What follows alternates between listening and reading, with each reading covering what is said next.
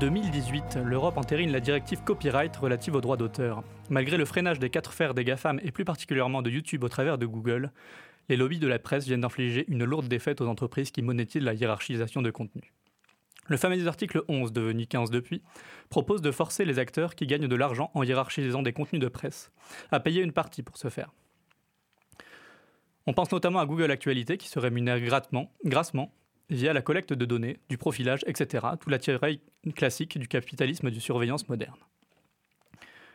Même si le texte n'est aujourd'hui toujours pas effectif, ce texte sonne pour des acteurs comme la Quadrature du Net ou encore la Wikimedia Foundation comme une mauvaise réponse aux enjeux du droit d'auteur sur Internet, à l'argent que génère la, hiérarchisation des contenus par les moteurs de recherche. Des plateformes comme Google Actualité concentrent un pouvoir énorme, celui de déterminer ce à quoi les utilisateurs ont accès, il est assez peu paramétrable, ne permet pas à un utilisateur de prendre conscience des filtrages, des ordonnancements appliqués. Qu'est-ce qu'un contenu jugé pertinent pour moi? Pourquoi les résultats changent-ils d'un ordinateur à l'autre? En définitive, l'ennemi commun des patrons de presse et de l'information libre n'a pas de nom, il n'a pas de visage. Leur ennemi, c'est la, la centralisation du web. Alors, comment lutter face au tentaculaire Google News? Comment proposer un moteur de recherche qui respecte le droit voisin? Comment avoir des résultats pertinents sans nécessité de déployer en parallèle tout l'arsenal de rentabilisation que l'on connaît bien? C'est ce à quoi tente de répondre MetaPress, un outil de recherche décentralisé et open source. Bonjour et bienvenue dans La Voix est libre, l'émission résolument hebdomadaire de Picassoft, une association qui s'est donnée pour but de sensibiliser et de former les citoyens aux enjeux du numérique, d'héberger des services web respectueux de la vie privée et de promouvoir une approche libre, éthique, inclusive et locale du numérique. Vous écoutez actuellement la radio graphique 94.9 et vous pourrez trouver le podcast sur radio.picassoft.net. Pour parler de, Mediapresse, de MetaPresse, nous sommes avec Simon Descarpentries, autrement nommé Siltar. Bonjour Simon. Bonjour, bonjour. Je suis également accompagné de Quentin. Bonjour Quentin. Salut Baptiste. Et de Rémi. Bonjour Rémi. Donc tu travailles sur le projet MetaPress depuis 2013. Bah, est-ce que tu pourrais nous parler un peu de ton parcours et de ce qui t'a amené à développer cet outil? Tout à fait. Alors d'un côté, je suis un ingénieur en informatique assez standard avec 12 euh, ans d'expérience en développement web. Euh, un peu euh, l'archétype de Neo dans Matrix là, qui s'endort sur son clavier. Euh, avec une vie publique normale. Je suis même gérant de, ma boîte. Je choisis mes clients. Et d'un autre côté, je suis militant de longue date pour le logiciel libre. J'ai adhéré à l'April, par exemple, en 2002. J'étais encore assez jeune. Et cet engagement s'est naturellement poursuivi auprès de la quadrature du net, par exemple. Ce qui est très motivant pour moi dans le projet MetaPress, c'est justement que je tente de concilier les deux à la fois cette vie militante et euh, ce côté euh, technicien. Euh, et, technicien et travail. et je tente aussi, par ce projet, de renforcer la cohérence de l'action de la quadrature du net, dont le discours critique régulièrement les GAFA, mais dont la revue de presse était, était, dépendante de, ces, de ces mêmes acteurs, basés sur Google Actualité, et comment en vouloir à, cette association et à ses petits moyens. Euh, j'ai, euh, étant responsable de la revue de presse pendant cinq ans, euh, longuement cherché une alternative.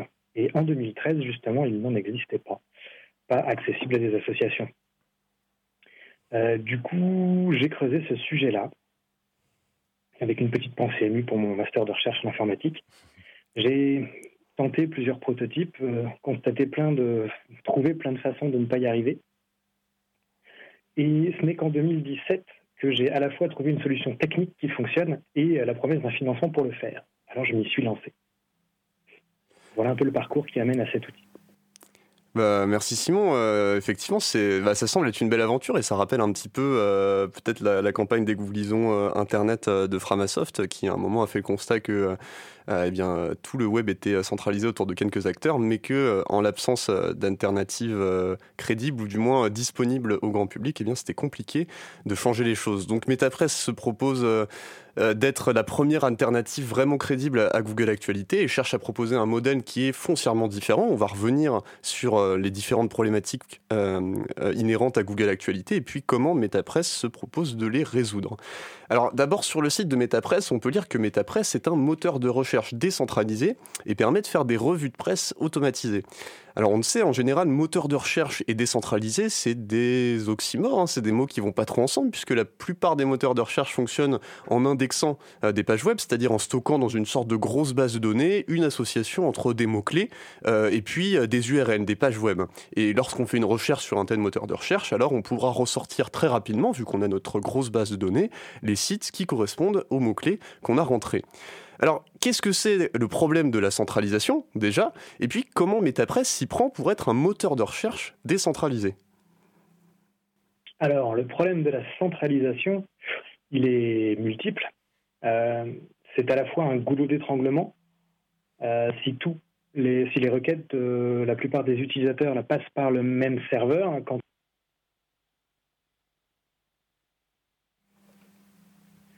Le problème de la centralisation, au-delà du problème technique, c'est aussi une question politique. Si toutes les requêtes passent par un même point, c'est facile d'aller là et de contrôler ce qui passe et ce qui passe pas.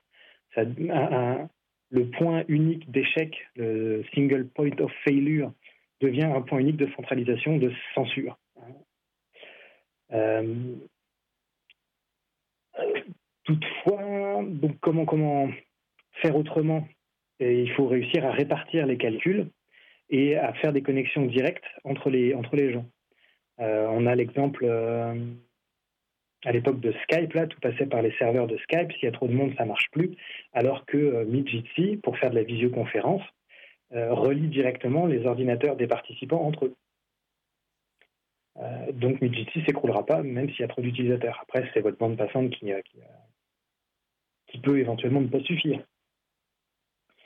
Mais donc, en effet, avec les amis de la Quadrature du Net, on réfléchissait euh, aux nouvelles problématiques euh, liées à une nouvelle centralisation euh, de l'usage de l'Internet qui n'a pas été conçue comme ça. Internet a été conçu justement pour être neutre, pour être impossible à censurer, pour fabriquer de nouvelles routes pour déplacer les informations automatiquement quand une est cassée.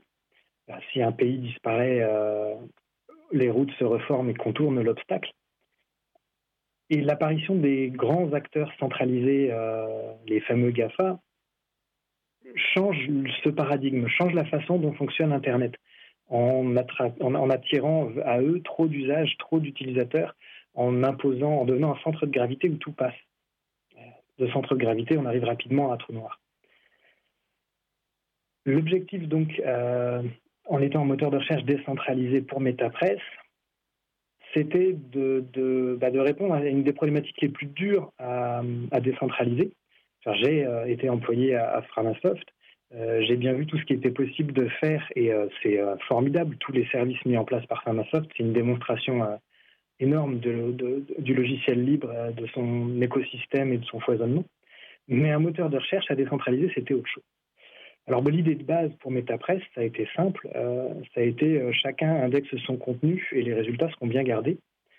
Euh, il fallait créer un index de tout ce qui existe sans pour autant faire un index unique, centralisé, sans prendre le temps de fabriquer cet index qui demande énormément d'ordinateurs et de, et de ressources. C'est pas pour rien que Google fait des data centers au cercle polaire pour abriter ses machines.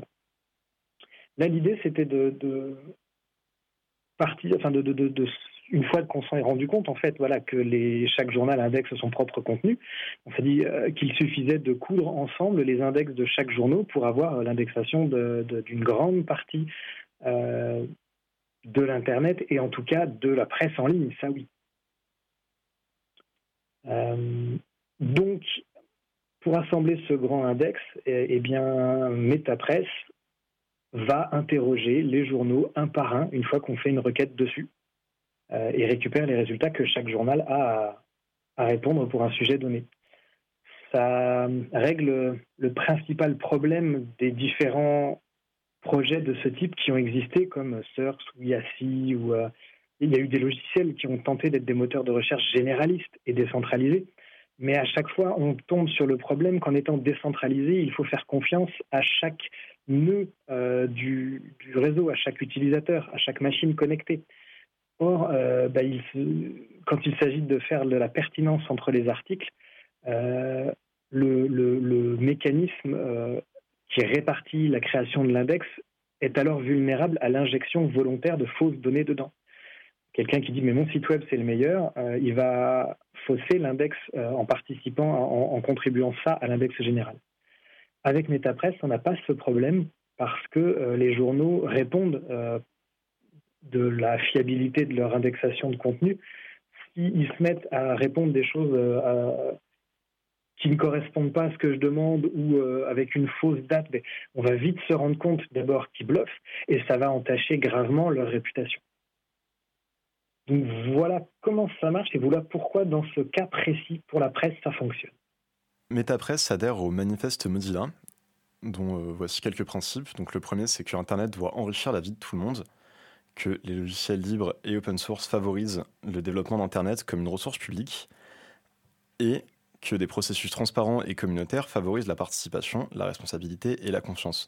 Donc on voit bien effectivement que MetaPress essaye de, de se rapprocher au plus de ces axes-là. Et donc ces principes vont s'opposer directement aux pratiques de Google, y compris en matière d'actualité, puisque le moteur d'indexation de Google Actualité est opaque. Le classement des résultats, comme je le disais, est fait sur des critères qui au mieux sont discutables, et au pire, bien souvent même, sont problématiques, puisque c'est vraiment Google qui va décider de ce qu'on va voir de par son indexation euh, propre. Mais du coup, aujourd'hui, quel est le lien vraiment entre Google et la presse, et quels sont les rapports de force qui existent?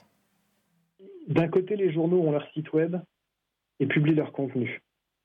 Mais ils sont éparpillés et on ne sait pas tout ce qui existe. Quand on a un utilisateur comme ça qui débarque, on connaît une ou deux références, mais savez-vous combien il y a de journaux en France? Non. Il y en a une grande quantité. Rien que le syndicat de la presse indépendante euh, dont fait partie Next Impact, là, euh, ils sont 180 maintenant dans le syndicat des éditeurs de presse, là. Et c'est un syndicat euh, ultra minoritaire. donc de l'autre, il y a Google qui est un moteur de recherche et qui dit mais moi je connais tout Internet, et euh, posez-moi posez votre question, je vous donnerai tout ce qui existe sur le sujet. C'est un vœu pieux, ils font ce qu'ils peuvent pour, ils n'y arrivent pas si mal. Euh, mais euh, puisque les utilisateurs sont nombreux à passer par Google pour arriver aux journaux, la question qui se pose pour ces deux acteurs qui se chamaillent, c'est qui empoche l'argent de la pub. Quand vous visitez un article sur un journal, généralement, hein, même si euh, vous êtes abonné, euh, il vous farcit les marges, euh, l'entête et le pied de page de pub. et c'est lui qui récupère l'argent généré sur votre dos. Quelque chose. Si vous passez par le service Google Actualité, eh bien, vous avez un petit extrait de l'article en question. Généralement, du coup, entre le titre et l'extrait, vous avez la réponse que vous cherchiez. C'est pas la peine d'aller jusqu'au site du journal en question, et euh, vous restez du coup affiché, vous restez exposé aux publicités de Google. Et donc, le nœud du problème qui euh, oppose euh, actuellement les éditeurs de presse à Google, c'est mais Google vole nos revenus publicitaires. Voilà. Et Google dit mais non, mais moi je vous apporte des lecteurs, je vous fais exister à leurs yeux. Euh, grâce à moi, des gens vous découvrent. Et généralement, les positions de Google sont les plus critiquables. Or, précisément sur cette question-là, là, la position des éditeurs de presse en France, c'était on ne veut pas comprendre comment fonctionne le, modèle économique, on ne veut pas s'adapter aux usages que permet Internet. Nous, on est assis sur une rente et on en veut une nouvelle. Donc, on veut que Google paye ils sont pas en train de dire euh, on veut se passer de Google. Euh, ils sont pas en train de dire euh, que, alors ils disent que Google les étouffe quoi, mais ils disent pas qu'ils veulent un acteur autre et qui les, les en libère. Ce qu'ils veulent, c'est que euh, puisque Google est riche, que Google paye. on a pu voir là-dessus, du coup, en première instance, Google dire bon, je n'affiche plus les extraits puisque vous voulez que je paye pour ça. Et euh, vous allez voir que sans les extraits, vos consultations vont chuter. Et du coup, si vous voulez euh, à nouveau m'autoriser gratuitement à mettre euh, les extraits sur mon journal, eh ben vous mettez un fichier technique qui s'appelle robot.txt avec une mention spécifique que je viens de vous inventer. Et si vous dites OK, je raffiche vos extraits. Et on a vu que 80% de la presse francophone en une semaine avait fait marche arrière en autorisant Google gratuitement à afficher les, les descriptions parce qu'ils se rendent bien compte qu'ils ont beaucoup à y perdre. Il n'empêche, le, syndicat majoritaire de la presse en ligne est revenu à la charge pour une question ce coup-ci de position monopolistique. Et le ping-pong n'est pas tout à fait fini. On voit donc en, en, dernière instance là que un accord serait peut-être trouvé. mais, mais donc les liens entre Google et la presse sont, sont complexes. Et c'est du je t'aime moi non plus. La presse fabrique le contenu qui euh, intéresse les gens qui vont voir la pub sur le site de Google. Et, euh, Google apporte les lecteurs à la presse. Bah, merci beaucoup euh, Simon. Effectivement, on constate que dans un premier temps, on pourrait se dire ah là là, Google, c'est vraiment les grands méchants. ils volent complètement l'argent des éditeurs de presse français. Et puis on a vu aussi euh, des scandales similaires euh, éclater en Espagne, en Allemagne, mais aussi plus récemment en Australie où le bras de fer est toujours en cours. Euh, après, on, sait effectivement que Google a quand même tout intérêt à garder euh, les personnes dans leur écosystème. Hein. On peut penser euh, à, leur technologie qu'ils ont voulu open source, AMP pour Accelerated Mobile Pages. Donc, c'est une solution qui est censée accélérer le chargement des articles de presse. Un des problèmes avec cette technologie, c'est que, eh bien, un article qui utilise cette technologie, quand il est chargé depuis Google Actualité, eh bien, il est chargé dans une interface neutre, pas directement sur le site de l'éditeur de presse. Et on a une petite croix qui permet de revenir au résultat Google sans jamais avoir pu visiter le véritable site de l'éditeur. Donc on pourrait argumenter que ça réduit considérablement les chances de sortir de l'écosystème de Google Actualité et donc de peut-être s'abonner ou visiter d'autres articles euh, sur le site de presse en question. Mais en revanche, comme tu l'as dit, ben, ces négociations ne vont pas vraiment régler le problème puisqu'il n'y a aucune volonté politique euh, des éditeurs de presse de sortir de l'écosystème de Google. Tout ce qu'ils veulent, c'est une part du gâteau euh, supplémentaire. Donc toi, de ce que j'ai compris en lisant un petit peu peut-être d'autres interviews aussi, c'est que tu, pour le coup, tu considérais que Google ne faisait pas preuve d'une mauvaise foi euh, extrême dans ce cas-là.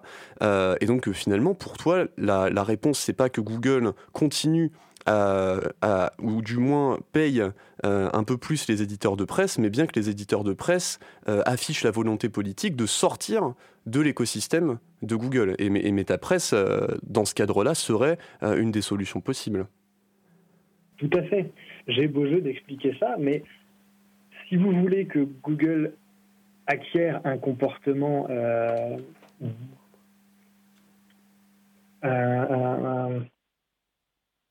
plus gentil. si vous voulez que Google euh, maltraite moins la presse, ben, il faut que vous soyez capable, vous, la presse, de vous en passer. Euh, l'histoire montre que quand vous aurez une alternative qui euh, commencera à prendre et sera efficace à 80% pour remplacer Google, là, du tout au tout, Google fera ce qu'il peut pour survivre et écoutera vos, vos requêtes et s'adaptera. Mais tant que vous n'avez pas le bras de, tant que vous n'avez pas l'effet de levier d'un échappatoire, euh, et ben, Google n'a aucune raison de changer. Euh, alors, ben, vu que moi je propose une alternative, c'est un peu facile pour moi de proposer ça, mais oui, je pense clairement que euh, un, un MetaPress a plusieurs millions d'utilisateurs, et ce qui aiderait le mieux les éditeurs de presse à négocier avec le géant, qui sinon, on a bien vu pour les négociations, c'est problème ah, ah, ah, tout le monde suit Ah, bah, très bien, merci. Euh, pour revenir un tout petit peu là sur le AMP dont vous parlez, euh, on, voit bien que euh, pour le coup, ce que propose Google, c'est à nouveau une copie complète d'Internet hébergée par Google, seulement véhiculée et amenée jusqu'à vous par Google. et on, s'éloigne là d'un modèle où chacun héberge son contenu, on est responsable et où Internet est réparti entre plusieurs acteurs. Hein. Euh, à chaque fois que c'est possible, techniquement, ce que propose Google, c'est tout passe par moi, pas de souci. Ça, c'est tout à fait critiquable. On va peut-être rentrer un peu maintenant plus, plus précisément dans euh, qu'est-ce que c'est MetaPress, comment, comment on s'en sert, euh, comment est-ce qu'on fait pour l'utiliser. Alors déjà, nous, un, choix qui nous a, qui nous a intéressé tout de suite, c'est la forme qu'a pris MetaPress. C'est pas une, pas une page, une page web, mais c'est une extension qu'on rajoute à son navigateur, qu'on, qu'on rajoute à Mozilla Firefox. Est-ce que tu peux nous, expliquer pourquoi? Est-ce que c'est un choix politique, technique, euh, etc. Alors, c'est un choix technique. si j'avais pu faire autrement, si j'avais pu faire que ce soit décentralisé mais que ce soit proposé sous la forme d'un site web pour lequel il suffit de cliquer au lieu d'aller installer une extension dans son navigateur, je l'aurais fait. C'est ce que je tentais en 2013, mais ça, ça marche pas. on n'a pas le droit de lire le contenu d'une page web depuis le JavaScript d'une autre page. Voilà, depuis un site, vous n'avez pas le droit d'aller pomper un autre site. Alors que quand on a une web extension, c'est magique, on a le droit. Euh, le, navigateur ne s'y oppose plus. Euh, et donc il faut être, euh, il, faut, il, faut, malheureusement passer par ce mécanisme-là pour pouvoir aller récupérer les résultats des, sources pour les, pour les afficher. Et alors du coup concrètement, donc ce qu'il faut c'est installer cette application euh, Firefox, euh, aller la rechercher dans un, dans un ensemble d'applications. On installe MetaPress et une fois qu'on a installé MetaPress, bah, comment ça marche concrètement? Quel choix on a? Qu'est-ce qu'on peut faire euh, si je veux rechercher des informations sur, je ne sais pas moi, la loi surveillance globale Comment est-ce que je trouve des informations pertinentes sur ce sujet? Quand on part d'un Firefox tout neuf, en effet, on cherche MetaPress dans n'importe quel moteur de recherche, voire directement le moteur de recherche des extensions qui est dans le menu euh, add-on ou euh, module complémentaire là, ou extension de Firefox. Euh, Contrôle Shift A, boum, ça ouvre une page. Là-dessus, il y a un moteur de recherche. On cherche MetaPress. Le premier résultat, c'est le bon, le filet à papillon qui attrape des étoiles filantes. Quand on clique sur ce résultat-là, on arrive sur une page qui permet d'installer l'extension avec un gros bouton bleu Installer MetaPress dans Firefox. Euh, ça se télécharge. Là, ça demande s'il faut euh, autoriser l'extension à fonctionner dans les fenêtres de navigation privée. Je vous dis, bah, oui, pourquoi pas. Hein. sinon, à un moment, ça ne marchera plus. Vous ne saurez pas pourquoi.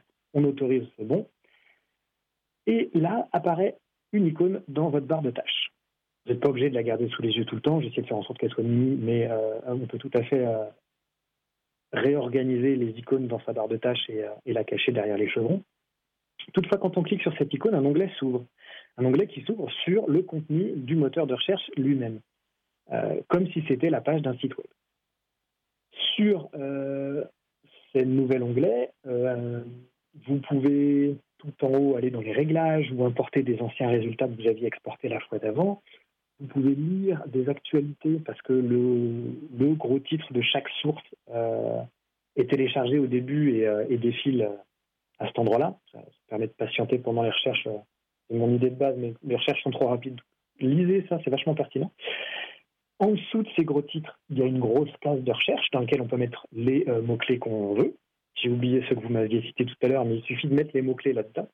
Au bout de cette case de recherche, il y a un gros bouton avec à nouveau l'épuisette, et euh, en cliquant dessus, ça lance la recherche. Ça, ça lance une recherche par défaut dans les, dans les sources sélectionnées. Par défaut, les sources qui sont sélectionnées sont celles de votre langue, celles qui sont sécurisées en HTTPS. Et euh, on se pose plusieurs questions, euh, seulement les recherches de type presse, euh, avec ensuite une sélection entre les, sources capables de donner des résultats pertinents pour un seul mot ou celles qui sont encore capables de le faire pour plusieurs mots. Ça, ça se fait automatiquement. Mais du coup, vous n'allez pas chercher dans les 250 sources tout de suite. Et il n'y a rien que 80 euh, sources en anglais et 87 euh, en français. Donc, euh, à partir du moment où on choisit une langue, boum, ça, ça oriente et ça aiguille. une fois que vous avez cliqué sur le bouton, dans les premières secondes, des résultats apparaissent déjà. le curseur continue à tourner sur lui-même jusqu'à ce que toutes les sources sélectionnées aient été interrogées. Et une fois que la recherche est terminée, bah, les résultats sont affichés en dessous, triés par ordre chronologique. Et vous avez alors le, résumé du nombre de résultats connus revendiqués par chaque source dans un encart euh, à droite. Les sources elles-mêmes euh, qu'on peut défiler, euh, paginer à gauche. Et en dessous de la case avec la liste des sources et le nombre de résultats connus par source, il y a une petite case de recherche qui permet de sous-filtrer les résultats qu'on a obtenus qui sont dans notre page du navigateur. Et puis on peut encore les trier par date on peut enfin activer une case pour euh, avoir des cases à cocher, choisir, sélectionner des résultats qui nous plaisent mais, et exporter soit tout, soit seulement les résultats qui nous plaisent. Et alors là, on a bouclé parce qu'une fois qu'on a exporté nos résultats, on peut remonter en haut de la page et les réimporter. Ou comme ils sont exportés sous forme d'un fichier RSS, on peut aller les réimporter bah, dans un flux de contenu. Euh, WordPress prend ça en entrée, par exemple. Et, euh, ça permet d'alimenter directement, pourquoi pas, une revue de presse. Eh ben merci beaucoup Simon. Effectivement, ça fait euh, pas mal de possibilités pour euh, paramétrer, euh, choisir quelle, source on veut voir et puis éventuellement les langues, les différents types de recherche, donc ça fait déjà pas mal de possibilités. Une des questions qui se pose assez légitimement, finalement, c'est le choix des sources. et ça, c'est un truc sur, lequel on aimerait bien t'interroger, puisque pour revenir un petit peu sur cette histoire de, du conflit entre Google Actualité et puis les éditeurs de presse, sur l'histoire de la rémunération, on a vu que suite à toutes les négociations qui ont été faites, en particulier, Google a lancé euh, News Showcase. Donc c'est un produit qui est dédié aux médias, dans lequel Google va investir donc un milliard de dollars pour rémunérer euh, les médias partenaires sous forme d'une licence pour accéder à leur contenu. L'idée ici, c'est de récompenser la presse qui produit des articles de bonne qualité. Alors moi, je trouve que déjà, on sent que ça commence à puer un petit peu cette histoire. Et c'est des articles qui seront mis en avant dans Google Actualité. Euh, depuis 2015, il y a une initiative de, Google en Europe, qui est le, Digital News Initiative. Euh, via cette initiative, Google a versé plus de 150 millions d'euros pour soutenir des projets de presse innovants. Euh, d'ailleurs, plus de 70% de ces fonds étaient versés à des médias privés et 50% à des médias qui ont plus de 20 ans. Bon, tout ça, c'est des exemples. Il y en aurait d'autres qui montrent que Google, Google, en particulier en tant que, point d'entrée principal pour la consultation de l'actualité, pose des enjeux politiques très importants, puisque c'est Google Actualité qui décide de ce qui est innovant euh, ou de qualité, euh, qui le met en avant, voire le rend possible grâce à son pouvoir de, financement qui est absolument écrasant et qui permet à des nouvelles initiatives euh, de voir le jour. Donc on voit, tu l'as rappelé au début, que l'ordonnancement et le choix de ce qui est mis en avant, c'est quelque chose qui est extrêmement important. Euh, on a aussi vu que dans MetaPress, finalement, il n'y avait pas vraiment la question de l'ordonnancement, puisque de toute façon, c'était la date qui était utilisée comme critère de référence. Mais en revanche, sur le site de MetaPress, on peut lire que les sources de MetaPress doivent publier des informations factuelles, vérifiées et vérifiables. Alors le problème, c'est pas exactement le même, évidemment, puisque euh, ton but n'est pas de faire un maximum de thunes euh, grâce à MetaPress, ni d'influencer la politique, je crois. Euh, mais bon, c'est une question qui est quand même sacrément épineuse. Qui, euh, qui décide de l'ajout d'une source au projet et puis sur quels critères On se rappelle notamment des polémiques autour du décodex du monde hein, qui, qui avait pour ambition de classer les sites d'information en fonction de leur fiabilité. C'est une question qui est quand même sacrément pas facile. Alors, comment, comment tu gères ça avec MetaPress? Alors, on peut voir que quand Google dit qu'ils vont sélectionner la bonne presse, là, euh, c'est toute la vague de critiques qui a plu sur le décodex du monde s'applique à Google. Google va choisir quels sont les bons, euh, organes de presse. Bah, euh, S'ils ne le font pas sur des critères objectifs, ça va être chaud. Et si c'est Trump qui choisit, s'ils embauchent Trump là, qui, cherche du boulot, et que c'est lui qui va décider quelles sont les sources fiables, on va se retrouver avec une terre plate et pas de changement climatique. Ça va être rapide. Donc euh, la question est en effet très épineuse. Quand j'ai euh, noté euh, dans la charte qu'il fallait que des informations factuelles, vérifiables et vérifiées, ce que j'avais en tête, c'est d'avoir un, critère objectif pour éliminer tout ce qui est théorie du complot. Et une, caractéristique évidente bah, des théories du complot, c'est leur aspect théorique. ces choses-là, enfin, les, hypothèses euh, loufoques qui disent qu'on a eu des informations de l'intérieur mais qu'on ne peut pas les publier. On se retrouve toujours avec une jolie histoire crédible, digne d'un fan, euh, d'une théorie de fan de film, genre Dumbledore, c'est la mort. Ah bah peut-être, allez. Eh bien, euh, les, théories du complot ne vont pas plus loin que ça. On propose quelque chose, une idée très séduisante qui, qui reste bien en tête, mais qui n'est pas vérifiable. Et c'est parce que c'est pas vérifiable que ça survit. Ah, il y a de la vie sous la glace du pôle sud. Eh ben, quand on l'aura vérifié, on saura que probablement pas, hein, mais bon, ou alors si des bactéries. Euh, donc voilà, vérifiable, factuel, vérifiable et vérifié. L'idée, c'était de pouvoir euh, euh, me protéger contre, les, contre ce genre de sources.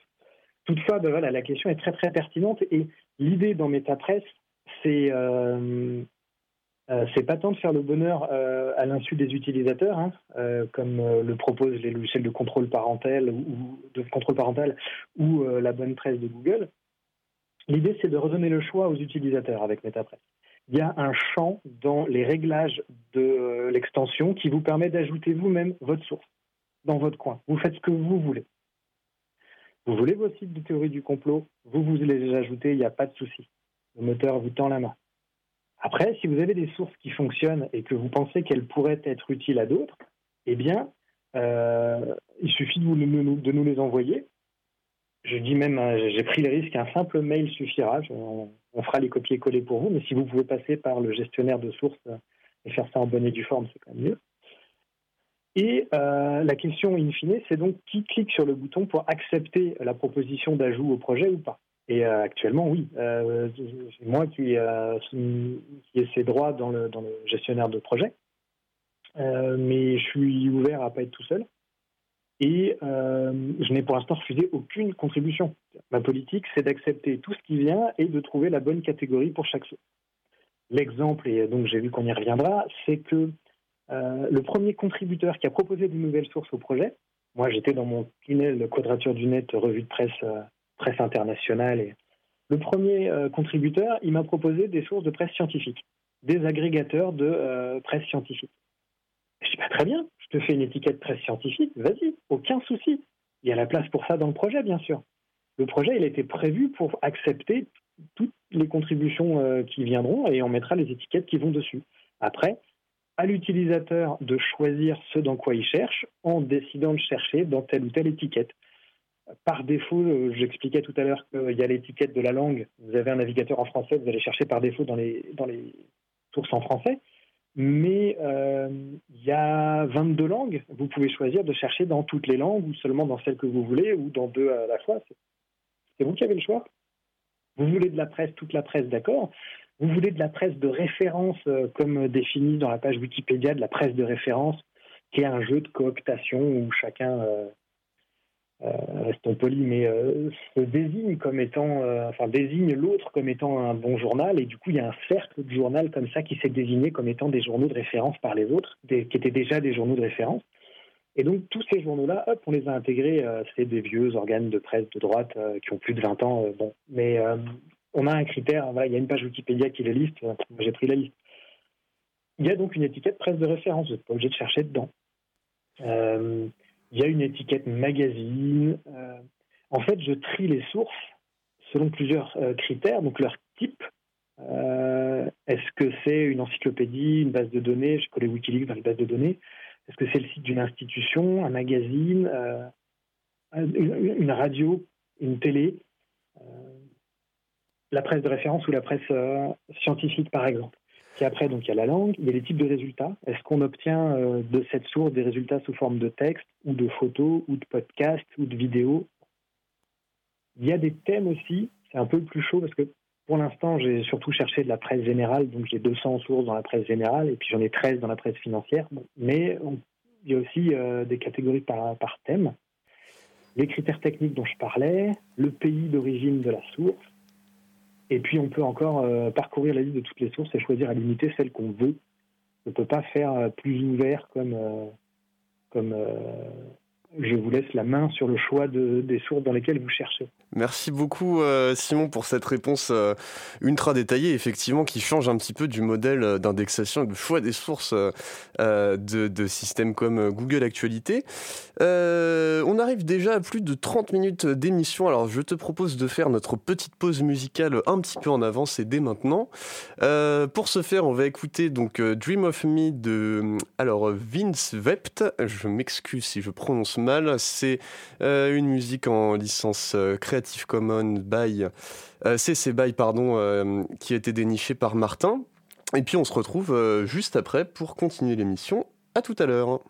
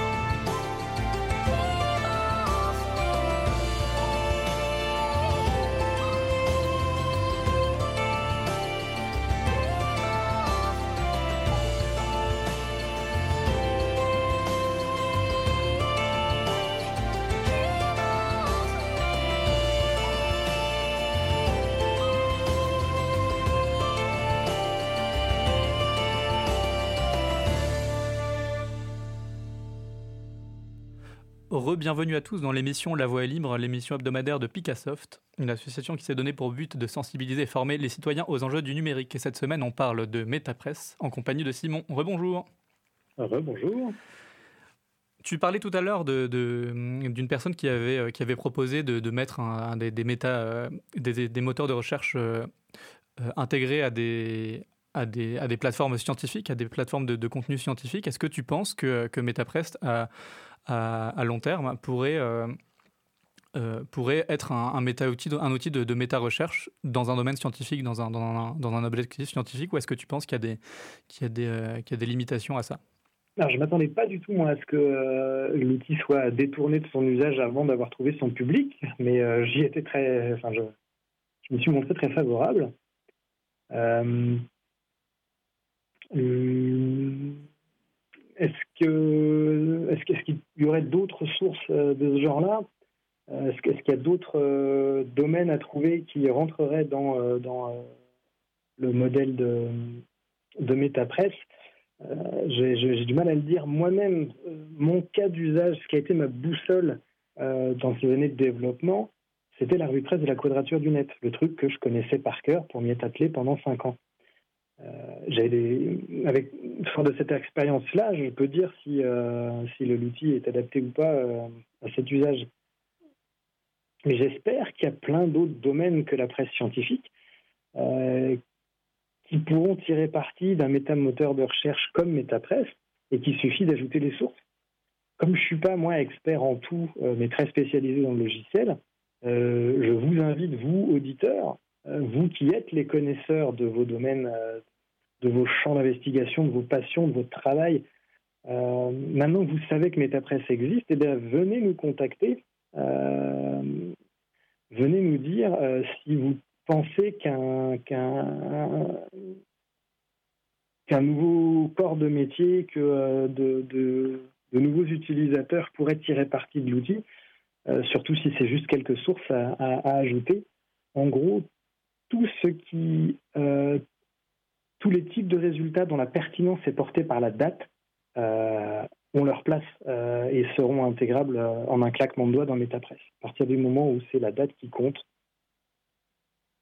c'est le tri dans, dans MetaPress par défaut. Oui, effectivement, c'est quand même très très malin euh, cette histoire de date, puisque là, euh, on, a un critère objectif, on n'est pas obligé de devoir euh, commencer à réfléchir à des notions de pertinence. Euh, et la notion de pertinence, elle nous amène toujours euh, à une personnalisation, et la personnalisation à des collègues de données personnelles. Enfin, en fait, ça nous amène toujours aux portes de l'enfer.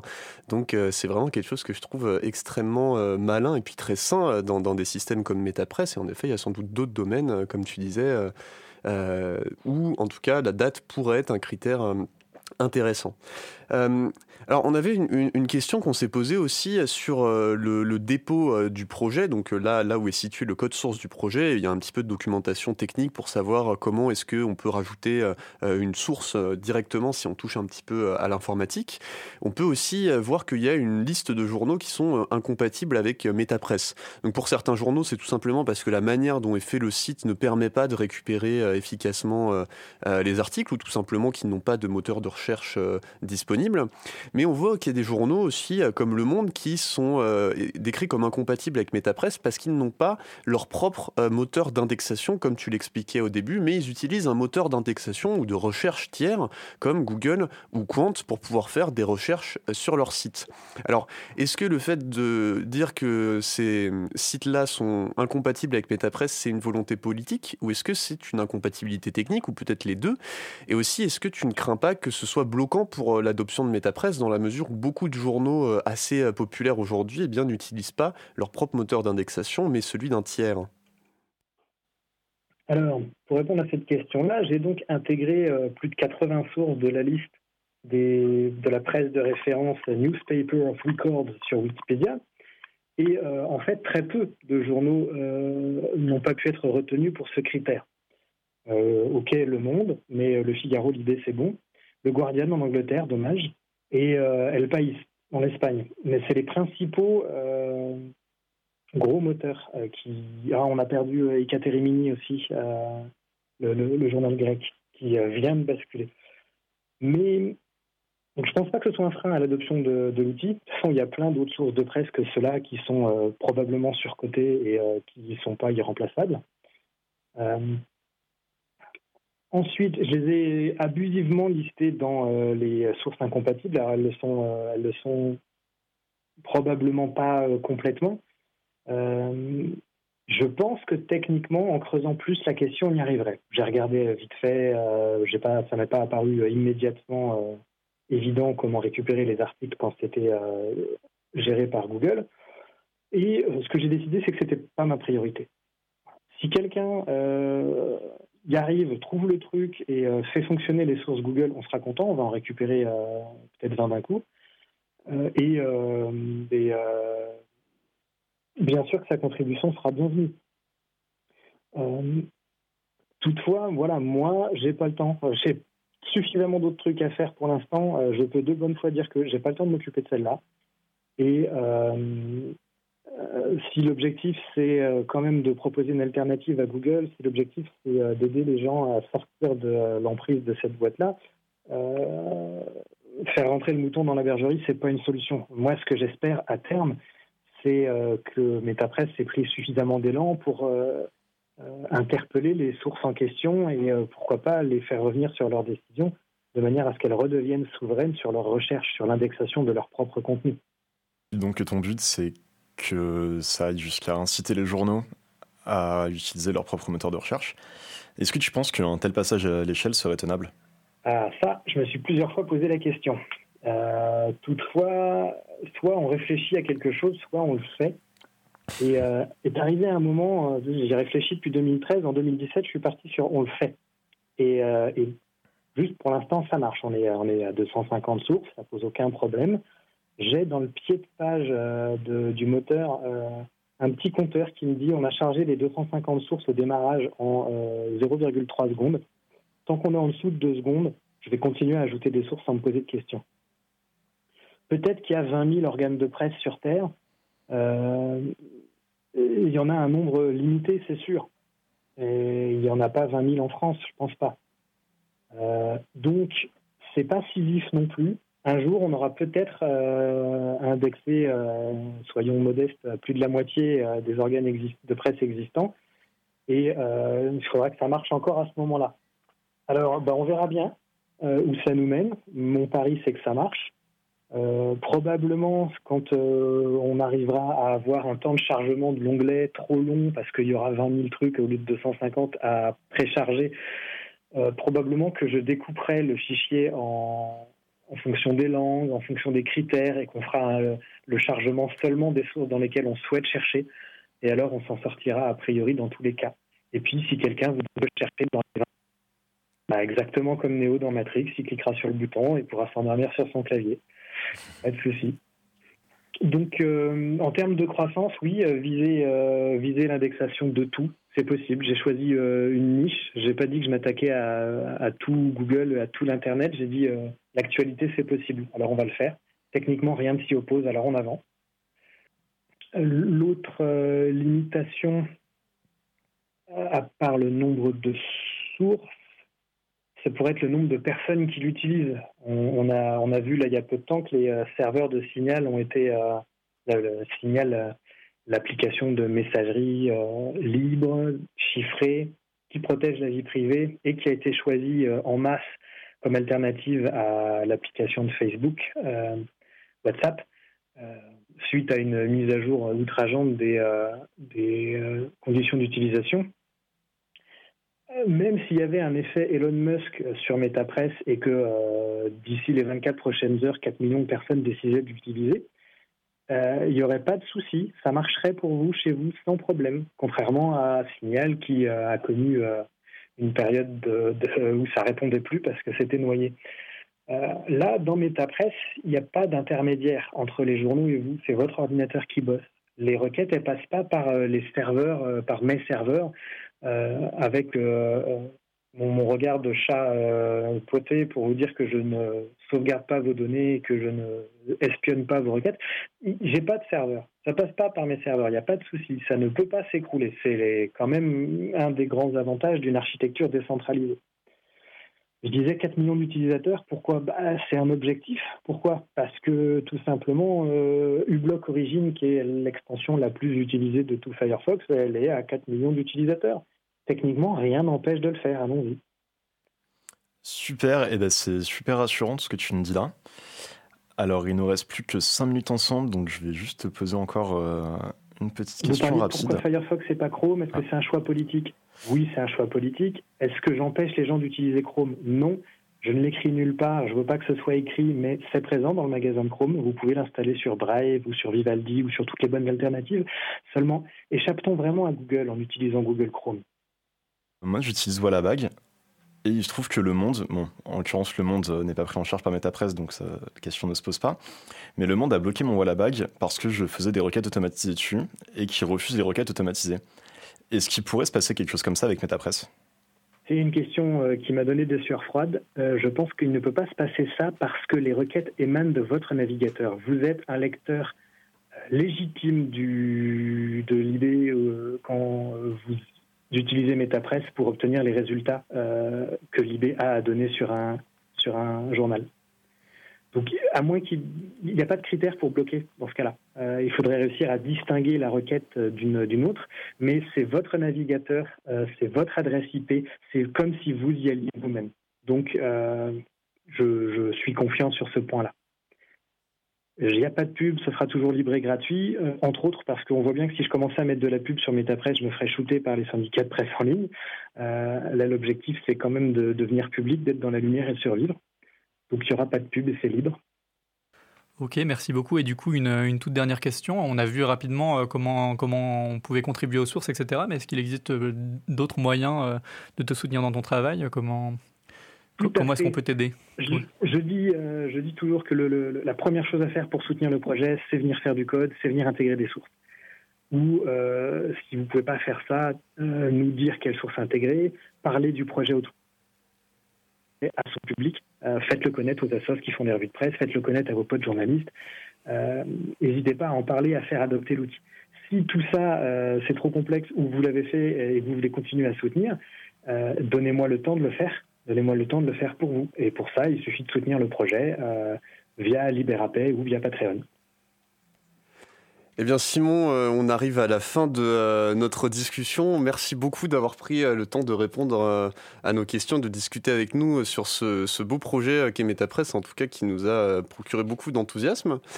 Euh, ben on te souhaite euh, en tout cas le, meilleur pour la suite et puis on espère que MetaPress euh, va gagner un petit peu en, popularité et puis va peut-être un jour réussir à faire changer les habitudes des, des, utilisateurs et puis peut-être même d'organes de presse. Je l'espère aussi. Faisons ça ensemble. Alors pour euh, terminer l'émission, euh, on va euh, écouter un, petit billet, puisque dans la voie libre, nous commençons à faire des billets courts. C'est aujourd'hui Martin, le même Martin qui a choisi cette incroyable musique, Martin de l'association Rhizome, le fournisseur d'accès Internet associatif de l'UTC, qui était déjà venu dans l'émission pour parler neutralité du net, qui nous a enregistré un billet sur le libre, donc à la fois au niveau logiciel et matériel, au niveau des réseaux. On écoute le billet, puis on se retrouve pour clore l'émission. À tout à l'heure. Aujourd'hui, pour ce petit billet de la voix libre, j'ai décidé de vous parler du libre dans les réseaux. Les réseaux, oui, vous savez, cette part de l'informatique qui sert à relier les ordinateurs entre eux. Parce qu'elle est au moins aussi importante que le reste dans l'informatique. Pourtant, les réseaux sont des technologies d'infrastructure. Une technologie dont on se sert et dont on ne voit pas tout ce qu'elle implique derrière, ni même avoir conscience de comment ça fonctionne. Il y a, il y a eu d'autres réseaux qu'Internet, par exemple. Tenez, par ailleurs, qu'est-ce qu'Internet? Et sur quelle base ça fonctionne? Peu de gens de mon entourage non technique le savent, et c'est normal. De la même manière qu'ils ne connaissent pas les moyens exacts techniques de l'acheminement de l'eau potable chez eux, il est normal de ne pas connaître sans s'en passionner un peu, comment nos ordinateurs communiquent entre eux. Justement, comment font-ils pour communiquer entre eux alors que nous, simples utilisateurs, ne leur avons rien appris? Comment se fait-il qu'un ordinateur sous Linux puisse communiquer avec un ordiphone ou un smartphone Android ou avec un autre gros serveur à l'autre bout de la planète? Eh bien, parce qu'ils parlent au fond même langage. On parle alors de protocole. Un protocole en informatique, comme dans la vraie vie, ce sont des règles formalisées de communication. Tenez, comparons ça avec un restaurant. Vous êtes le client du restaurant et quand vous arrivez, vous entrez en contact avec le serveur. Bonjour, vous dites. Il vous répond en vous demandant combien vous êtes? Ensuite, s'il y a assez de place dans le restaurant et qu'il n'est pas trop débordé, il vous trouve des places. Puis il vous apporte le menu, vous choisissez, et ainsi de suite. Vous voyez, pour commander mon repas, il y a un protocole codifié. Eh bien, pour demander quelque chose sur un réseau informatique, c'est pareil. Alors, vous me demanderez, mais quel est le rapport de tout ça avec le libre?